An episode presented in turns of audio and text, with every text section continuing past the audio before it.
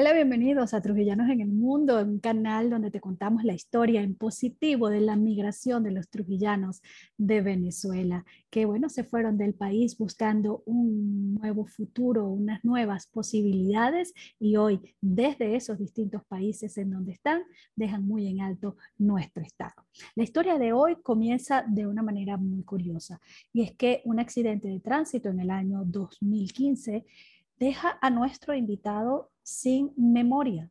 La mitad de su vida se perdió.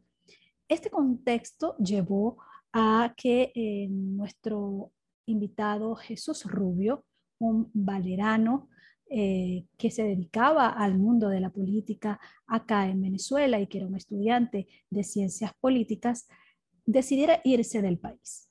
Esta falta de apego, el no sentirse que pertenecía a, nada, lo llevó a querer vivir su vida al máximo y por eso decidió buscar nuevos horizontes, una nueva vida. Su plan era llegar a Chile. Sin embargo, la historia dio un giro. El dinero no le alcanzó sino para llegar hasta Perú. Pero allí definitivamente comenzó esta nueva historia. Hoy te presento a Chucho, quien es el propietario de un emprendimiento llamado Turisteando, que hoy en día cuenta con miles de seguidores en Instagram y en TikTok y además eh, ya cuenta con una franquicia en Argentina y en España. Él te cuenta cómo viajar por Perú sin gastar mucho dinero. Así que quédate con nosotros para que conozcas esta historia. Recuerda, suscríbete al canal, activa las notificaciones y bueno, comparte si el contenido que estoy dejando para ustedes les gusta. Así que también te invito a que si conoces la historia de algún venezolano, de algún trujillano que valga la pena contar, no las dejes allí en tu comentario. Gracias por estar aquí cada sábado en Trujillanos en el Mundo. Trujillanos en el Mundo es presentado por Tracking Cargo Nunca fue tan fácil hacer tus compras en Estados Unidos.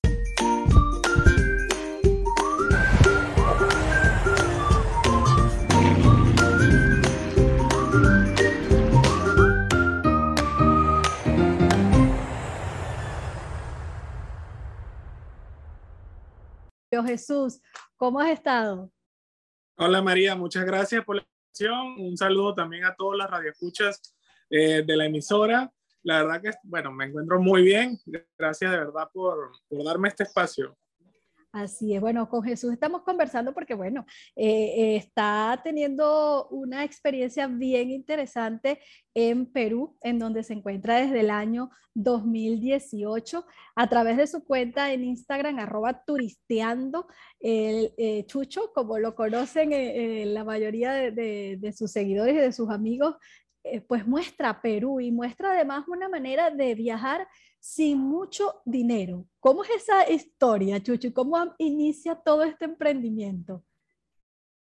Bueno, esa historia es una historia bastante larga. Eh, la verdad que todo empezó por, el, por, la, por la visión que tenía cuando me fui de Venezuela. Y cuando yo salí de mi país, eh, era en busca de aventuras, en busca de, vivencias, eh, no quedarme eh, como estaba en Venezuela, solamente en la casa, en el trabajo, en el trabajo y en la casa, sino ir más allá de eso y poder aprovechar el tiempo de vida que teníamos, este, para que tenemos, ¿no? Para poder disfrutar, gozar y vivir al máximo cada día que se pueda, ¿no? Entonces, Eh, hay unas cosas acá en Perú y en el mundo que las personas creen que para poder hacer turismo necesitan de alguna forma u otra mucho dinero. Entonces yo dije, ah, ok, está bien. Para esa forma de turismo sí se necesita mucho dinero, pero sé que uno puede mochilear y viajar por muchas partes del mundo sin necesitar gastar tanto dinero. Entonces intenté haciendo las pruebas acá en Perú y conseguí esa fórmula secreta que ya en dos años y medio ya he logrado recorrer todo este país, he recorrido toda Bolivia, he ido a la mitad de Ecuador y en estos dos años y medio. Y todo, todo, lo he hecho con la misma, con la misma este, fórmula esa secreta que tengo de poder viajar de forma tan económica. Bueno, eso ya lo hacías aquí en Venezuela, porque revisando en tu Instagram, eh, siempre has tenido esa pasión por recorrer eh, eh, los territorios, lo hacías en moto y bueno, hoy en día también parte de ese, de ese proyecto lo desarrollas en moto al punto que te has convertido en embajador de una marca allá en Perú, que es Benelli Perú.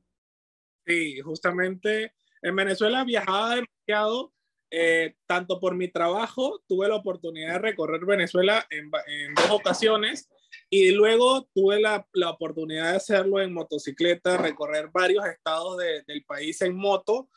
Claro, en Venezuela era otro, otra, otra cosa totalmente diferente porque estabas en tu país, conocías este, cómo era el movimiento de todo y lógicamente que era mucho más sencillo. Eh, pero trasladar todo ese, ese conocimiento de viajar de Venezuela hacia otros países donde no conoces a nadie, no conoces cómo es el tema de la economía, no conoces funcionan las cosas, entonces, eso era un poco más complicado, pero logré como que romper esa barrera. Y bueno, y ya M acá, ya he recorrido los tres países que te mencioné. Este año voy a ir a recorrer unos países en el, en el oriente del mundo. Voy a ir a varios países, lo que es Egipto, Jordania, la India. O sea, voy a ir a eso, todos esos países. Tengo un viaje también planificado para recorrer todo el Perú en moto y bueno, tengo muchísimas cosas planificadas para este año que sé que todo lo voy a lograr. Ahora, Jesús, la gente se preguntará, ok, qué chévere, qué bueno es eso de estar viajando por todo el mundo, pero ¿cómo se vive? ¿De qué se mantiene una persona que hace este tipo de trabajo? Yo veo acá en tu perfil que tienes un, un grupo de full days. Armas tú, eh, o sea, invitas tú a gente a tu aventura de viaje para viajar sin mucho dinero también y eso de alguna manera se transformó en tu, en tu fuente de trabajo. Claro, tengo, tengo la ventaja de que por el tema de los seguidores, tengo varios ingresos. Por el tema de los seguidores eh, en las redes sociales, lógicamente que consigo la posibilidad de representar ciertas marcas y por eso me pagan, ¿no? Eh, por ejemplo, ahorita soy el embajador, firmé contrato por un año con la marca italiana de motos Benelli acá en Perú para hacer la imagen oficial en el país. Y adicional a eso, tengo publicidades de otras marcas, de marcas de encomiendas de Perú hacia Venezuela, eh, marcas de ropa, tengo marcas también de celulares, o sea, tengo ciertas patrocinantes, por así decirlo, que me permiten también poder realizar estos viajes. Aparte, ya por temas míos, de mi trabajo, eh, yo tengo todo lo que es turisteando, lo logré convertir hace un año en una empresa eh, de turismo acá en Perú. Y esa empresa la tengo constituida ya en siete estados del país. Y lógicamente que vendo paquetes a extranjeros, a nacionales, eh, para que puedan hacer turismo por estas rutas de forma económica les cobro unos paquetes que son mucho más accesibles que lo que les ofrecen otras empresas. Y por eso también tengo un ingreso. Y en noviembre del año pasado me hice propietario de un hotel en Aguascalientes, que es el poblado de Machu Picchu. Y ya por eso ya tengo como que la facilidad y la estabilidad económica de ya poderme darme el gusto de poder recorrer e ir a donde quiera, ¿no? Imagínate, Jesús, cómo hasta dónde ha llegado esta historia que comenzó en el año 2018 cuando te vas de Venezuela. ¿Cómo fueron esos primeros años? Porque este es el final de la historia, vamos a decirlo de alguna manera, pero ¿cómo comenzó todo este proceso? ¿Por qué tú te vas de Venezuela? Bueno, mira, yo me voy de Venezuela porque en el 2015 yo tuve un accidente en Valera eh, y yo quedé en coma por unos meses, estuve en terapias intensivas por un año. Mi accidente fue muy conocido ahí en Valera. Este, fue justamente en el viaducto de la Beatriz, que tuvo un accidente con un auto en, moto. Eh, y eso fue en la caravana del 7 de diciembre del 2015, de cuando estábamos celebrando la victoria en la Asamblea Nacional. Okay. Eh, y lamentándolo mucho, yo por ese accidente, después de despertarme del coma y pasar las terapias, eh, yo perdí gran parte de, la de mi memoria. Eh, de 18 años hacia atrás no me acuerdo absolutamente nada. Eh, solamente en ese momento cuando me desperté del coma y terminé las terapias me acordaba solamente de 4 o 5 años de mi vida, de los 19 hacia adelante. Y el accidente fue cuando tenía 23 años. Entonces, cuando me desperté del coma y terminé las rehabilitaciones por dos años, llegó el 2018 y como que la situación estaba un poco compleja, yo era político en Venezuela, yo, era, yo fui presidente de COPEI en Trujillo y en Valera en ese tiempo, y las cosas del tema político estaban muy complejos y la verdad que tomé la decisión de irme para tratar de buscar nuevos horizontes por el tema de mi accidente. Dije, voy a ver si viajando logro recuperar parte de mi memoria, ¿no? Y decidí irme de Venezuela. Eh, llegué a Perú porque, bueno, hasta acá me alcanzó el dinero. No, fue, eso te iba a preguntar, o sea, ¿por qué escogiste Perú específicamente? Ya, ya me respondiste, hasta ahí te alcanzó el dinero, pero no tenías a nadie en Perú que te iba a recibir como la mayoría de los migrantes, no, o sea, esa fue tu aventura en ese momento, me voy hasta donde me alcance el dinero. O sea, mi destino, mi destino como tal era Santiago de Chile, porque por los temas políticos eh, en Venezuela tenía contactos de la misma área eh, en, Chile, justamente. Eh, y se iba a hacer como de alguna forma más sencillo para mí llegar a ese país que a otros. Pero lamentándolo mucho, cuando llego a Perú, a Lima, y voy a comprar los pasajes para irme a Chile, me doy cuenta que no, no tenía dinero para poder comprarlo y me quedaban nada más 20 dólares y me tocó quedarme acá, ¿no? ¿Y cómo fue esa experiencia? Llegar a quedarte en un país donde no conoces a nadie con 20 dólares en el bolsillo. Fue difícil, fue muy difícil, la verdad. Este, me, me ayudaron muchas personas peruanas. La verdad, los peruanos me extendieron la mano en ese momento. Y bueno, recordarme ese, ese tiempo para mí es bastante emotivo porque fue una época muy difícil para mí llegar con tan poco, tan poco dinero en el bolsillo, ¿no? A un país donde no sabías nada, no conocías a nadie. Era complicado, pero tuve la oportunidad de que el amigo de un amigo me lograra recibir de alguna forma u otra. Eh, y también porque una señora peruana me ayudó muchísimo también. Me ayudaron mucho. Ella y su esposo la verdad que fueron una mano de ayuda increíble para mí acá en el Perú a los inicios y también el amigo de mi amigo, este, también sin conocerme, me abrió las puertas de su casa y al menos tenía donde dormir y todo eso. Y luego, bueno, empezar el tema de la búsqueda de trabajos y todas esas cosas, ¿no? ¿Cuál fue tu primer trabajo, Jesús? Mi primer trabajo fue en, una, en un restaurante donde vendían hamburguesas, de ahí limpiaba el piso, el baño y las mesas cuando se paraban los clientes. Ese fue mi primer trabajo. Después de ahí eh, conseguí trabajo en una zona industrial acá donde es muy popular en Lima, muy famosa por la venta de muebles, artefactos para el hogar y esas cosas. Ahí también trabajé. Eh, luego fui mesonero en una pizzería eh, luego fui delivery en bicicleta. luego volví a ser mesonero de, una, de otra pizzería. Y en la pizzería logré conseguir un contacto eh, para poder ejercer mi profesión acá y trabajarla. Eh, que lo que yo soy politólogo, licenciado en ciencias políticas y logré conseguir unos contactos en esa pizzería que eran clientes y yo de metiche me, intervenía en sus conversaciones y los señores me preguntaron un día, me dijeron, oye Jesús, ¿qué haces acá trabajando de mesonero? Y yo le dije, bueno, eso es lo que hay, brother. O sea, estoy aquí porque eso es lo que hay. Entonces me dicen, no, pero mira, eh, acá estamos, estás desaprovechando tu conocimiento, tu inteligencia y esas cosas eh, mira, llámanos a este número para darte unas direcciones. Ahorita estamos en el 2018 en campañas electorales para las alcaldías.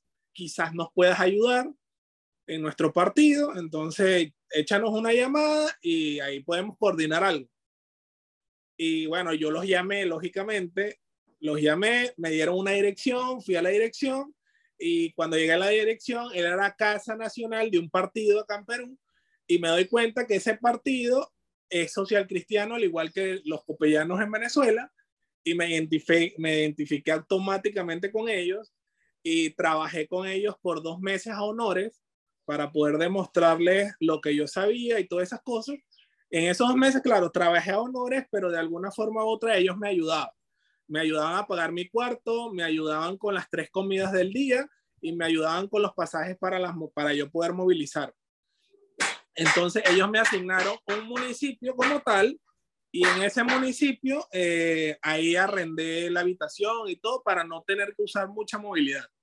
Y ahí viví durante los dos meses hasta que por fin me llama la presidenta nacional del partido, voy a su oficina y, y ya me dan el contrato de trabajo como tal.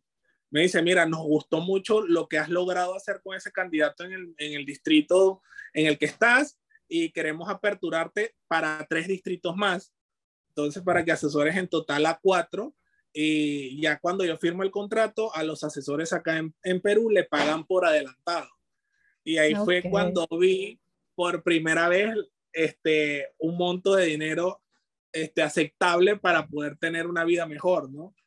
Y, y ahí creo que fue el momento cuando ya mi vida cambió como tal. Es decir, que lograste incluso desarrollarte en esa profesión que habías estudiado acá en Venezuela. Aunque bueno, la política es distinta en cada país, pero siempre hay elementos en los que se coinciden.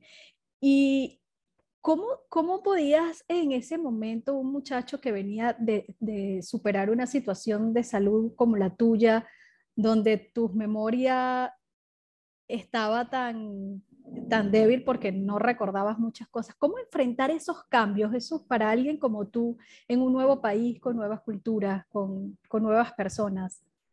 Yo creo que el no tener memoria fue lo que me ayudó, sinceramente, porque me ayudó a adaptarme a este país de una forma tan rápida.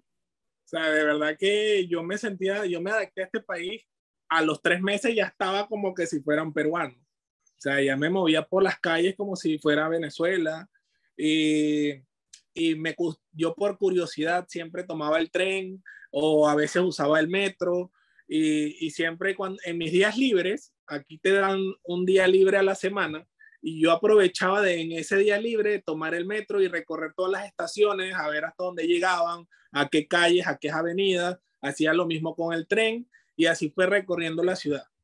Así fue recorriendo la ciudad, recorrí, recorrí, recorrí, hasta llegar al punto de, adaptarme a la ciudad y a todo lo que es la congestión limeña, el tema de del tráfico y bueno, todo eso. Logré adaptarme muy rápido, creo que por el mismo tema de la memoria.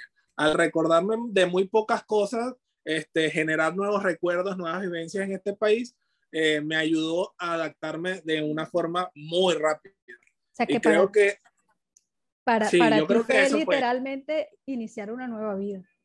Sí, claro, yo sí, cuando, mira, cuando yo llego a, donde me estaba quedando, que tenía ese poco dinero en el bolsillo y todo, yo digo, bueno, esto es empezar de cero, tanto económicamente como también una vida de cero.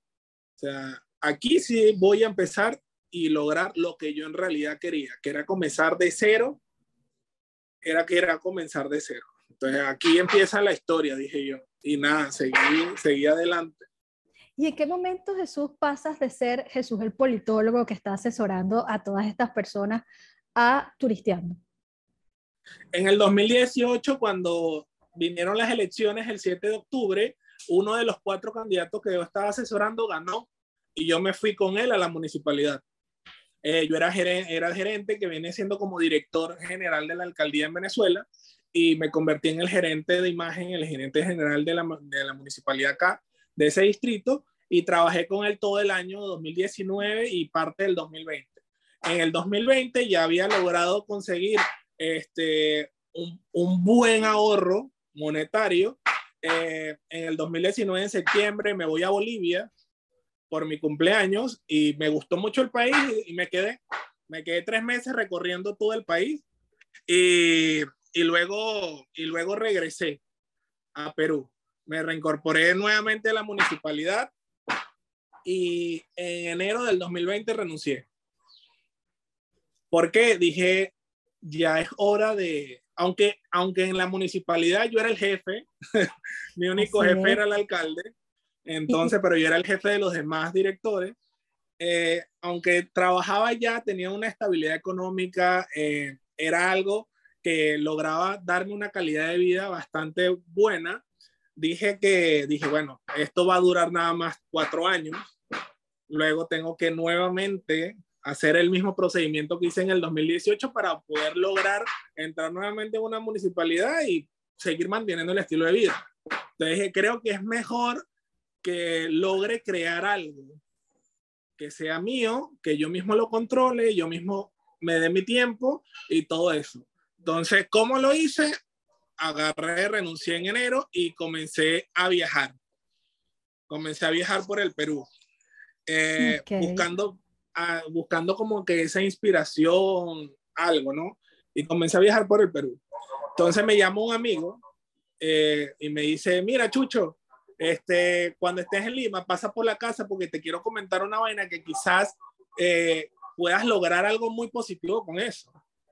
Entonces le bueno, chévere, yo regreso a Lima, me voy a la reunión con él. Ellos son unos amigos que conozco copellanos de Venezuela desde hace muchísimos años. Y me dice, mira, mira lo que estás haciendo, obsérvalo bien. Fuiste a un país el año pasado, lo recorriste sin gastar absolutamente casi nada de dinero eh, ahora estás viajando por el Perú sin gastar casi nada de dinero, ¿por qué no logras eh, crear una cuenta en las redes sociales? Ábrete una cuenta y enséñanle, enséñanos a nosotros, a los venezolanos, cómo estás haciendo tú para nosotros también poder hacerlo. Ok, entonces gracias a esa idea que te dan tus amigos, comienzas en las redes sociales a darle eh, claro esta información y este boom sobre lo que es tu, tu manera de, de viajar? Fue, fue, algo muy complejo porque mira, cuando yo creo la cuenta, creamos la cuenta en febrero. Creamos la cuenta en febrero y justamente eh, cuando estamos creando la cuenta y todo eso, comienza la cuarentena. Mm, imagínate. en marzo. ¿Y, y, cómo viajabas en medio de la cuarentena? Eh, yo vengo, viajo todo, entonces, ¿qué hago yo? Cuando creamos la cuenta, creamos la cuenta en febrero y en marzo la cuarentena en Perú fue extremadamente radical. A nosotros nos encerraron por siete meses. Acá en Perú, por siete meses nos encerraron. Entonces, ¿qué hice yo? Creamos la cuenta en febrero y como en la cuarentena la mayoría de las personas estaban en su teléfono, lógicamente yo tenía las fotografías de todos los viajes que había hecho durante el año pasado, todos los viajes que hice en enero y en la cuarentena comenzamos a subir ese contenido, las fotos de esos viajes, los videos y de, todo ese tema de los viajes y la cuenta llegamos en la cuarentena a tener como 2.600, 2.700 seguidores por ese contenido. Pero claro, llegó un punto en que la cuarentena se alargó tanto que ya yo no tenía ya no, tenía nada, que, subir. O sea, no tenía nada que mostrar, nada, y ya la cuenta se paralizó como al tercer, cuarto mes de la cuarentena y pasaron todos esos tres, eh, tres meses de cuarentena sin, sin absolutamente nada. La, cuenta quedó en cero. Entonces pasa una tragedia eh, una semana ya antes de terminar la cuarentena y a un amigo mío peruano se le muere su mamá y se le muere en Cusco, donde queda Machu Picchu. Entonces, a él lo llaman del hospital y le dicen que, bueno, que como murió allá, todos los que estaban muriendo en ese momento eran declarados muertos por COVID y a todos eran o los cremabas o los enterraban en fosas comunes. Y lógicamente que él no iba a permitir eso y me llama y me dice, mira Jesús, por favor, ¿qué posibilidades hay? No conozco a nadie que se atreva a esto, pero necesito que me ayudes yo pago todo, la gasolina de tu carro, yo pago absolutamente todo, por favor llévame a Cusco para buscar a mi mamá. Lógicamente que yo no lo iba, él me, él me ayudó mucho cuando llegué aquí a Perú, en los, inicios en los inicios míos acá en Perú, él me ayudó muchísimo, lógicamente que no le iba a decir que no. Yo le dije, no, José, vámonos, o sea, vámonos de frente. Ahora, ¿qué sucede, José? De acá a Cusco son 24 horas en carro, pero como estamos en cuarentena, nos van a detener en todas las alcabalas existentes de aquí hasta allá. Entonces, por favor, imprime lo que es el tema de saca lo que es el acta de difunción de tu mamá, las cosas de la funeraria, todas esas cosas y nos vamos con esos papeles. Bueno, nos fuimos un viernes, eso fue un viernes, llegamos el domingo en la tarde. O sea, nos echamos casi dos días y medio en llegar. En, en todo el recorrido nos detuvieron como 50 veces en todas las alcabalas. Y papeles, explicaciones y habían alcabalas donde estábamos tres, cuatro horas porque mientras ellos verificaban y todo ese proceso, porque las cosas aquí en Perú eran, fueron sumamente complicadas en el tema de la cuarentena. Con el tema de la policía, los militares, todas esas cosas fue muy complicado. Bueno, logramos llegar a los dos días y medio, llegamos a Cusco y mientras él estuvo resolviendo las cosas de su mamá, yo ya había ido a Cusco anteriormente y ya me conocía los lugares a los que podía ir, que eran abiertos al público, donde no iban a haber restricciones, ni policías, ni militares, ni nada. Entonces, yo aprovecho y como Cusco es una ciudad muy pequeña, eh, logré de empezar a hacer turismo en plena cuarentena estando en Cusco. Y ahí reactivé la cuenta. Entonces, cuando yo hacía las historias, utilizaba los hashtags y lógicamente yo tenía 2.600 seguidores, pero como la gente no había nadie haciendo turismo ni nada, los hashtags me ayudaban en las historias y las historias los veían 2.000, este, perdón, 10.000, 12.000, 13.000 personas. Y en esa semana que estuve en Cusco, logré subir de 2.600 seguidores a 10.000. O sea, en una semana. Y con solo visitar una ciudad. Con solamente visitar la ciudad. Y, y entonces se crea la expectativa de quién es este loco que está haciendo turismo en cuarentena. Así es. ¿Y por qué él puede y nosotros no podemos? Claro, yo no sabía la historia del trasfondo, que era la muerte de la mamá de mi amigo, el traslado y todo eso, la gente no sabía. Entonces yo me voy, cuando estoy en Cusco la cuarentena la quitan y el gobierno dice ya pueden salir, pero hacer sus cosas puntuales y regresan. O sea, ya el control, ya no estábamos encerrados al 100%, pero teníamos ciertas libertades de poder salir, ¿no? Entonces, bueno, nos regresamos a Lima, 10 días después nos regresamos, ya las cosas estaban más tranquilas. Y cuando regresamos a Lima, yo llego con 12 mil seguidores ya. Ya había subido 10 mil, ya había subido 10 mil en Cusco. Llego a Lima con 12 mil y la gente estaba eufórica, tenía muchísimos mensajes y se me ocurre la brillante idea de hacer un viaje con los seguidores. Digo, bueno, todo el mundo me está escribiendo, vamos a hacer algo pequeño acá en Lima. Y, y hice una, eso fue un sábado, hice la historia del sábado. Bueno, chicos, miren, mañana, domingo, voy a ir a este, a este punto. Eh, los que quieran acompañarme, yo voy a llegar a este lugar y ahí voy a estar media hora y los que lleguen con ellos subo hacia el lugar. Ok, bueno, me fui el domingo, hice todo y cuando llego, la sorpresa de la sorpresa, llego y habían 420 más o menos, 420 personas. O sea, fue una locura total, un descontrol total. Eh, me iban a meter preso. Sí, es que ya te iba a preguntar, o sea, la cuarentena se había levantado, pero todavía claro, muchas No, el tema de las aglomeraciones y eso sí estaba totalmente restringido. Y te imaginas 420 personas todas ahí amuñuñadas. Entonces, la, la policía de una vez llamó la atención, empezaron a buscar quién había sido el organizador de eso. Y la gente de alguna forma u otra me ayudó. Y cuando la policía los interrogaba, ellos decían, no, yo vine porque quise. no, no, yo vine por mi cuenta. Y nadie dijo que yo había sido el que los haya invitado. Claro. entonces, bueno, logramos subir toda esa cantidad de gente para el punto turístico aquí en Lima y lógicamente que todas las personas, mira una foto, mira un video y subían eso a sus historias. Y bueno, sus seguidores los veían.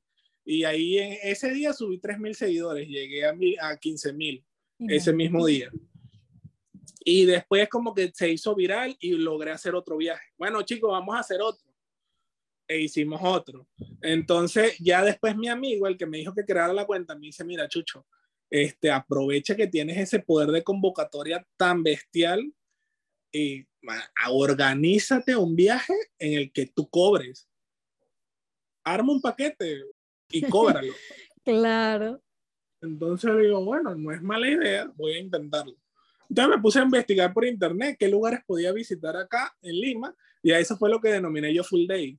Ese fue mi primer full day. Entonces, con, con la gente y haces los recorridos. Claro. El primer full day lo hicimos el 21 de noviembre del 2021. El año pasado. No, perdón, el 21 de noviembre del 2020. Ah, ok. El, 21 de noviembre del 2020, sí, porque tengo exactamente un año y cuatro meses, sí. El 21 de noviembre del 2020 hicimos el primer full day. Entonces vamos a un lugar y yo creo un grupo del WhatsApp y paso el link por, la, por las historias del Instagram, se llena el primer grupo, se llena el segundo, el tercero, el cuarto, y logro llenar 13 grupos de un solo golpe. Entonces mando los precios del paquete por ahí y logro vender 200, como 230, 240 paquetes. Y me fui con seis autobuses para allá. Wow. Y llegamos allá y, y durante todo noviembre y todo diciembre hice viajes y busqué nuevos destinos y todo eso. Y comenzamos a llevar 3, 4, 5, 6, 3, 4, 5, 6 buses llenos de gente para todos esos lugares. Todos venezolanos. Ah, todos eran venezolanos. Eso te iba a, preguntar. Todos eran, todos eran tus clientes eran venezolanos. Pues ya te, yo, yo, decía, bueno, imagínate tú a un venezolano mostrándole a un peruano su país. Pero no, la idea era inicio, que... Al inicio todos eran venezolanos. Al inicio, en el 2020. Cuando en el 2021 todo se normaliza, el gobierno implementa una, una, como unas propagandas para incentivar el tema turístico, porque es que en Perú se vive del turismo. Claro. O sea, este, este es un país donde se vive es del turismo. Entonces, y empieza a incentivar, a hacer unas propagandas y todo eso, y yo entro en ese programa. O sea, como, como turisteando, entramos ahí y logramos a captar el público peruano y comenzamos a sacar todos esos viajes enero, febrero, marzo, puro full days, puro full days. Entonces, a mí se me ocurre la loca idea de por qué no llevar a, esta gente que va a los full days, por qué no los llevo para Machu Picchu.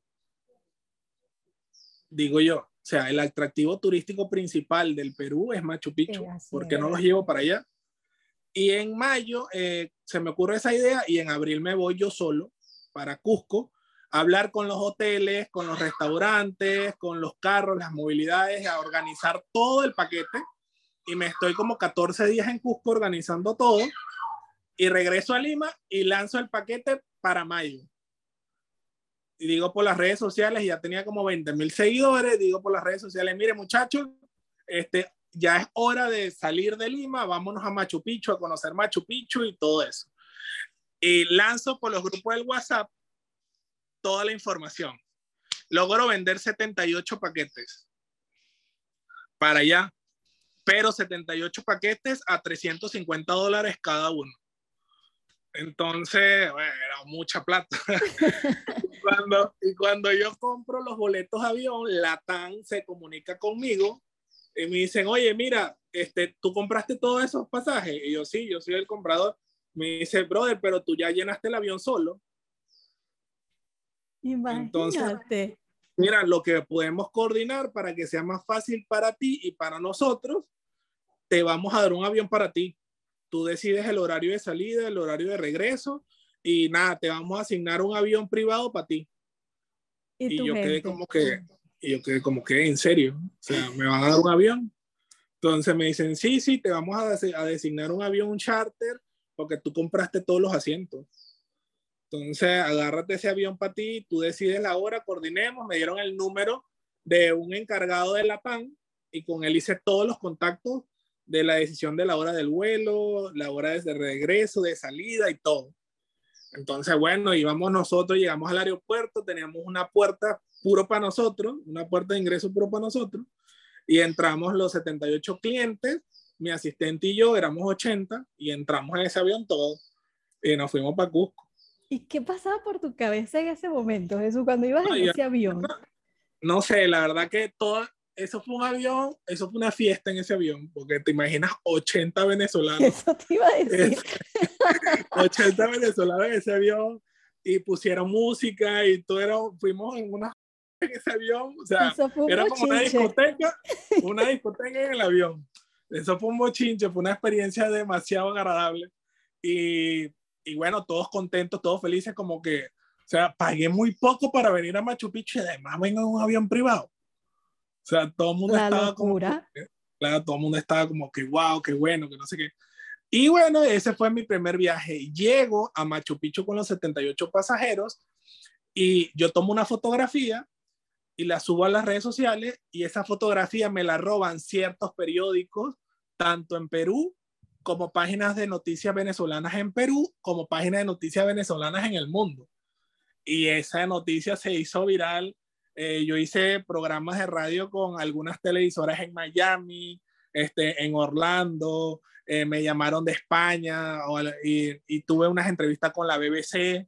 Wow. Este, me llama, se hizo súper viral esa noticia y subí de 20 mil seguidores a 35 mil así. En un momentico. Entonces, bueno, un muchacho que llegó un enero de 2018 con 20 dólares en el bolsillo y que ni siquiera iba para allá. Sí, haciendo todo eso, fue una locura. Entonces, bueno, ahí pasó toda esa historia. Comienzo a hacer todos los viajes, todos los viajes, todos los meses a Machu Picchu, iba todos los meses con 60, 70 personas, ya ahí habían cambiado las cosas. Y ahí no solamente eran venezolanos, ahí eran venezolanos, peruanos, en unos viajes fueron hasta unos rusos, este, y después ahí se extendió. Y en ese año, lógicamente que aproveché la oportunidad que yo estaba viralizado en las redes sociales, logré conformar la empresa de turismo ya legal y la puse, la pude colocar operativa en, dos estados en, en Perú, en Lima en la capital y en Cusco. De inicio. Entonces ya no vendía paquetes de full day, sino todas las personas que vinieran a Perú colocaban turismo en Google y les parecía mi página de primero. Entonces, pero era por el tema de la, del tema viral, ¿no? Me aparecía mi página y me contactaba gente de Europa, de Holanda, de Alemania, de España, de todos los países, de Canadá, de colombianos he traído para acá en, cantidades. O sea que en este momento, Jesús, tú debes adorar a ese amigo que te dio esa idea como a nadie en el mundo. Claro, yo a Daniel lo amo. Ahorita somos compadres. Yo soy padrino de sus hijos. Y no, yo a Daniel le digo, Daniel, ¿te imaginas que no me hubieras dicho esa vaina? O sea, mira, mira, mira, mira ahora todo la forma en cómo estoy viviendo y quién soy yo ahora en el Perú gracias a tu idea. Así es. Y que tú has podido hacer de algo que es tu pasión, porque te ha gustado siempre viajar, eh, tu, tu, fuente de, de ingreso y, que, y que no te lo habías planteado, porque como bien lo dices, o sea, fue un amigo el que te dio la idea, jamás se te hubiera ocurrido quizás, o, o, no, no, no se te hubiese ocurrido de esa manera como lo, esa forma. lo hiciste. Entonces te puedes imaginar increíble. O sea, yo llegué acá con esa cantidad de dinero en el bolsillo, pero con una visión, con un objetivo, con un sueño y lograr tener ese sueño ahorita tan sólido como lo tengo eh, y poder decir, a mí me pagan por viajar. O sea, tengo el mejor trabajo del mundo. Así. O sea, yo voy para cualquier parte del mundo y me pagan por hacerlo. Entonces, es como que todo el mundo, los seguidores me dicen, brother, tienes el mejor trabajo del mundo. O sea, estás viajando y por viajar te pagan, o sea, es lo máximo. Entonces, yo logré todo en 2021 ya constituir la empresa en siete estados acá en Perú. Y ya la empresa, bueno, ya tengo mis empleados, ya se venden los paquetes a todos los extranjeros que entran al territorio nacional acá en Perú.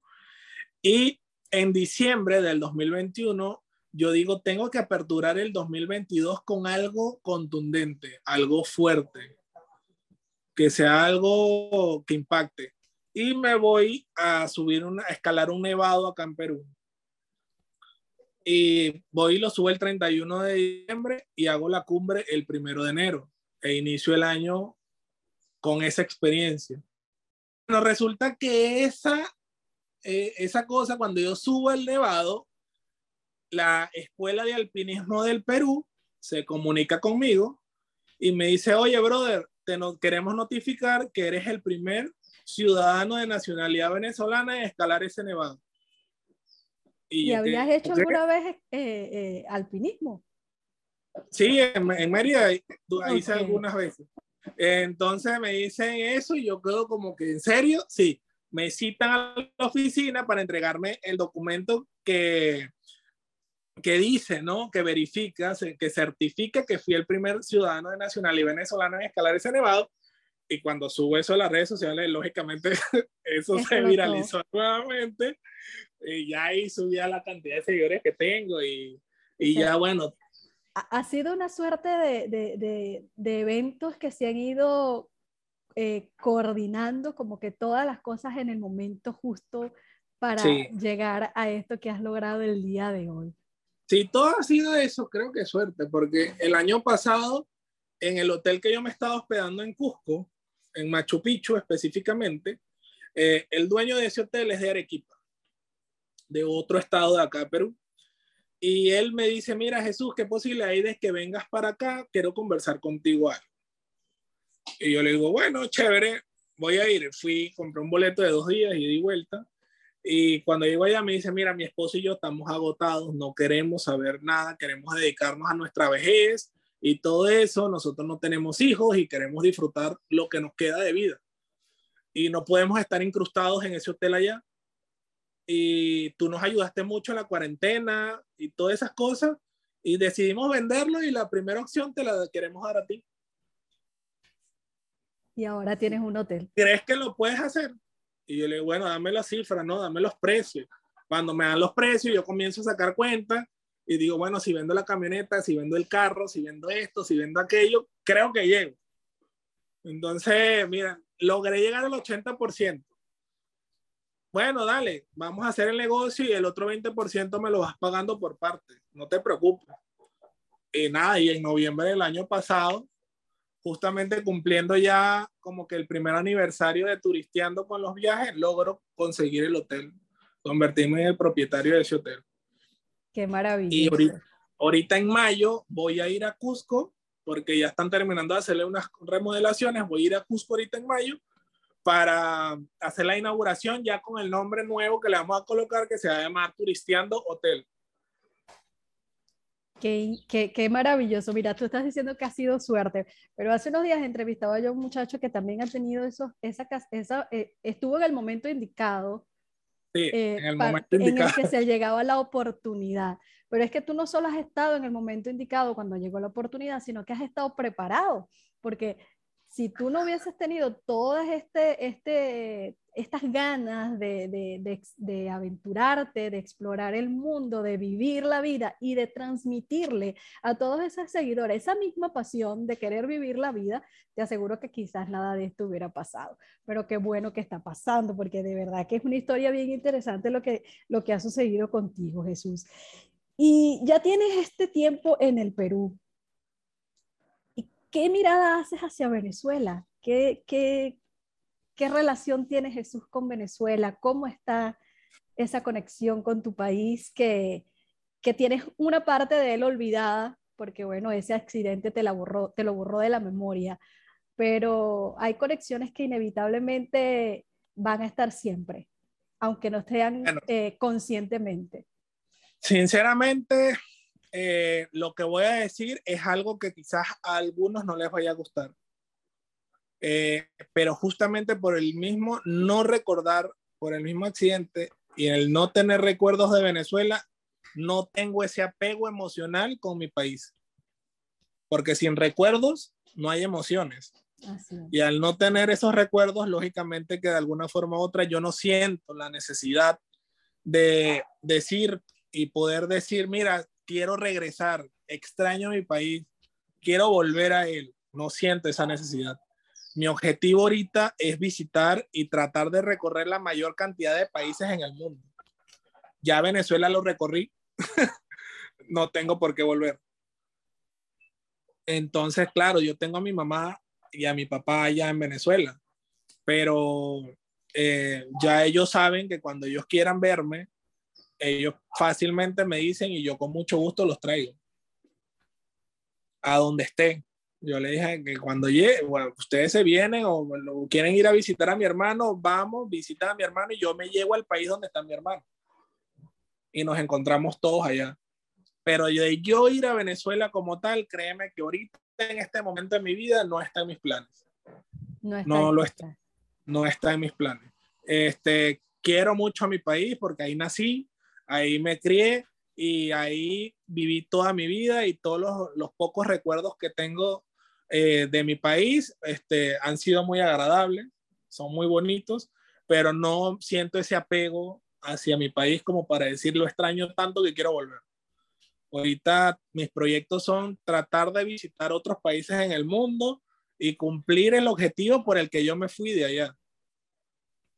Esos son mis planes ahorita. Tu objetivo era una mejor calidad de vida y eso es lo que estás consiguiendo en este momento, por supuesto. Mejor calidad de vida y además hacerte una nueva vida, especialmente porque la anterior se borró de tu memoria.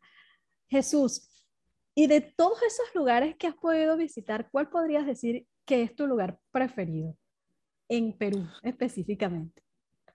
Este, mi lugar favorito aquí en Perú es en la selva. Es en la selva peruana en el Amazonas. Este, se llama es de una civilización muy antigua que es antes de los incas, que es cultura chachapoyas. Eh, la ciudad como tal se llama Chachapoyas.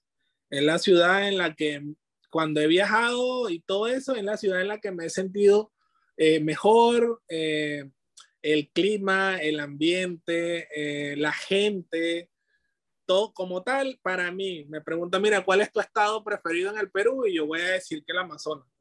Y, lo recomiendas para viajar.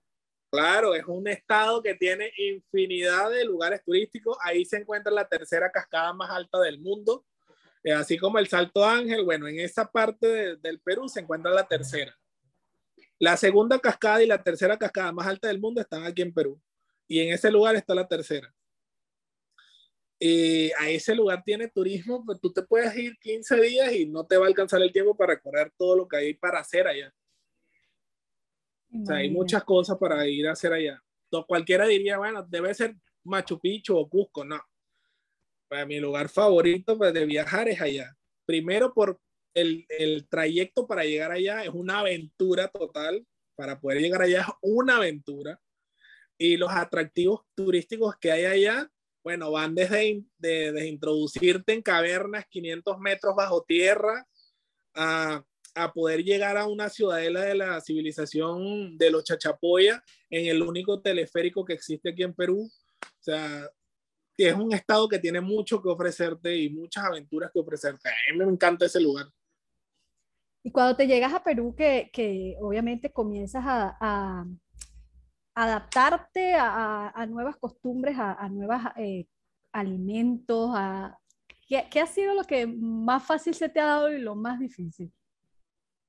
Bueno, lo más difícil, la verdad, nada. Me ha adaptado demasiado bien a este país. O sea, nada me ha costado, ni, ni que por obligación lo he tenido que hacer. Aquí me ha adaptado súper relajado a todo y la comida peruana me encanta. A mí me fascina esta comida, la verdad. Y justamente yo no cocino cosas venezolanas, ni arepas, ni esas cosas. Yo todas mis comidas en, en el todo el día son comidas de aquí en Perú.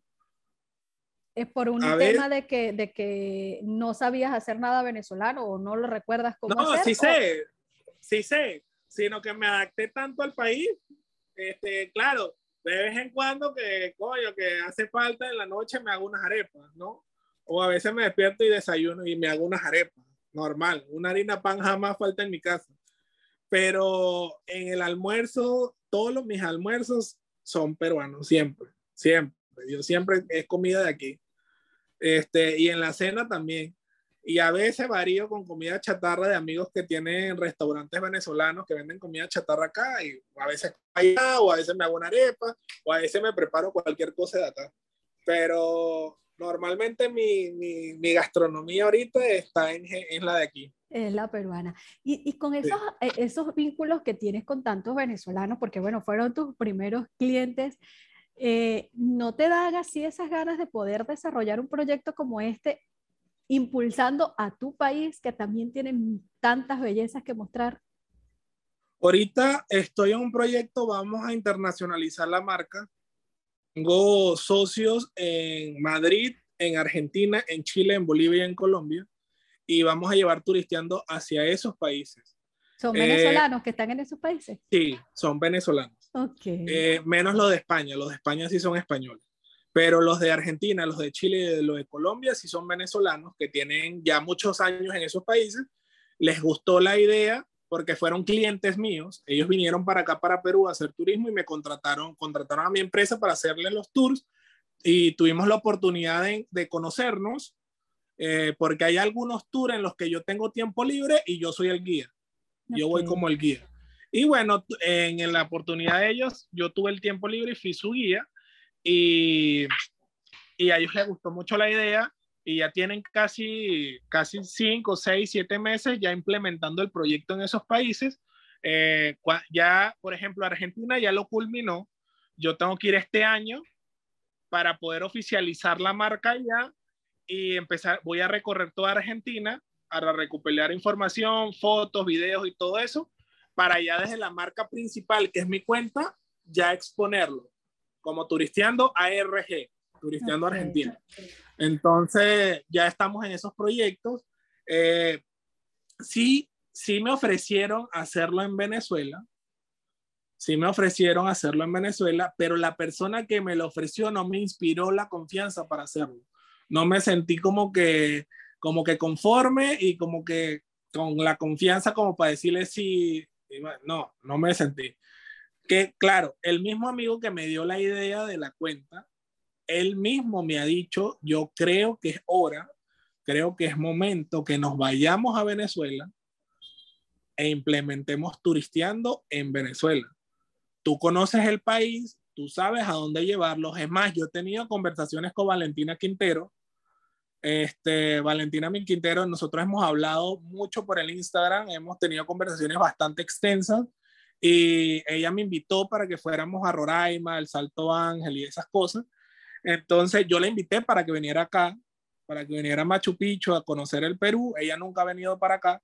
Entonces yo la invité para que viniera y bueno, tengo conversaciones con ella, que es una imagen del tema turístico en Venezuela, como que es la mamá del turismo, ¿no? En Venezuela. De toda Entonces, claro, yo he tenido conversaciones con ella y, y estamos en ese proyecto, pero mi amigo me dice, vámonos vámonos, nos encontramos con ella y con el respaldo de ella, no te puedes imaginar lo que podemos construir en Venezuela.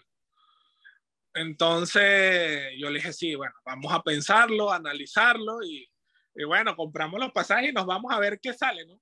Así es. Pero estamos ahí, estamos ahí. Está latente esa, esa iniciativa.